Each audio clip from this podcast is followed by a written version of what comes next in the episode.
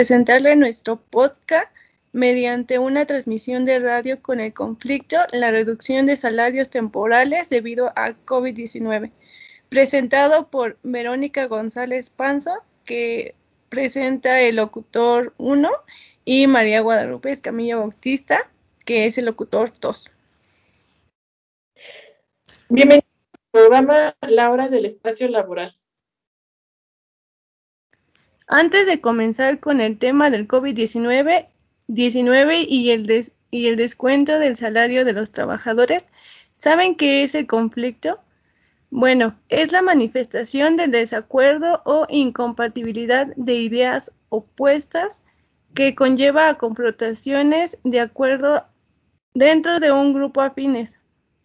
Hola, Hoy en su programa favorito les hablaremos de un tema que está relacionado con el conflicto personal, además de ser muy importante, ya que ha causado el despido o reducción del salario temporal a muchos trabajadores, ocasionando conflicto en el ambiente laboral como personal a causa del COVID-19.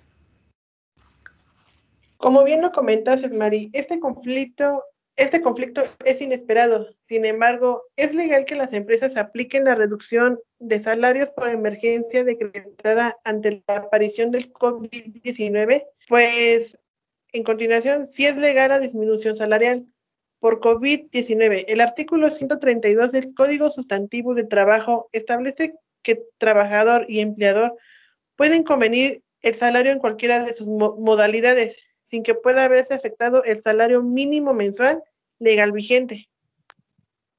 Sin embargo, se tienen ciertas condiciones para que ocurra este suceso.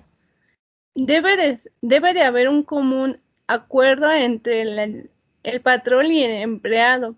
No puede, no se puede bajar el salario por decisión unilateral.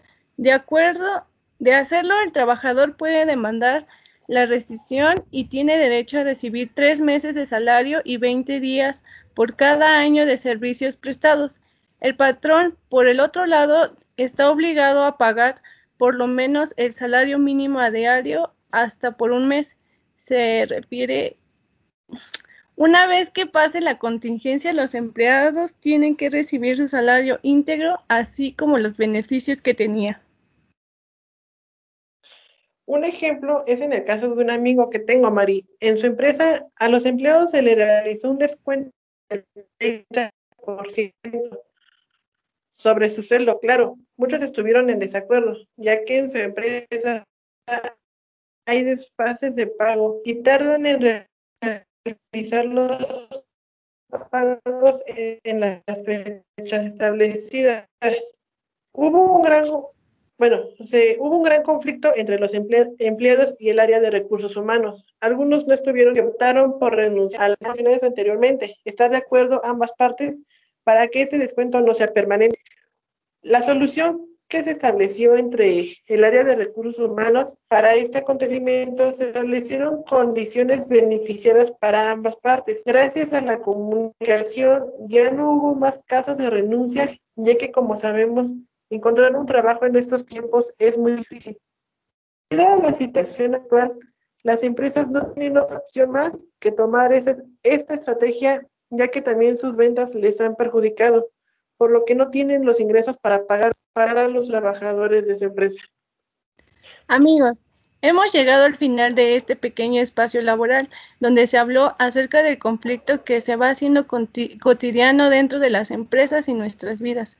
Espero y haya sido de mucha ayuda esta información que se proporcionó y entremos en conciencia sobre esta situación que estamos viviendo, sin antes recordar que debemos de seguir las indicaciones y realizar cada una de las medidas sanitarias para el cuidado de todos y cada uno de nosotros. Gracias por habernos acompañado y recuerde, quédese en casa.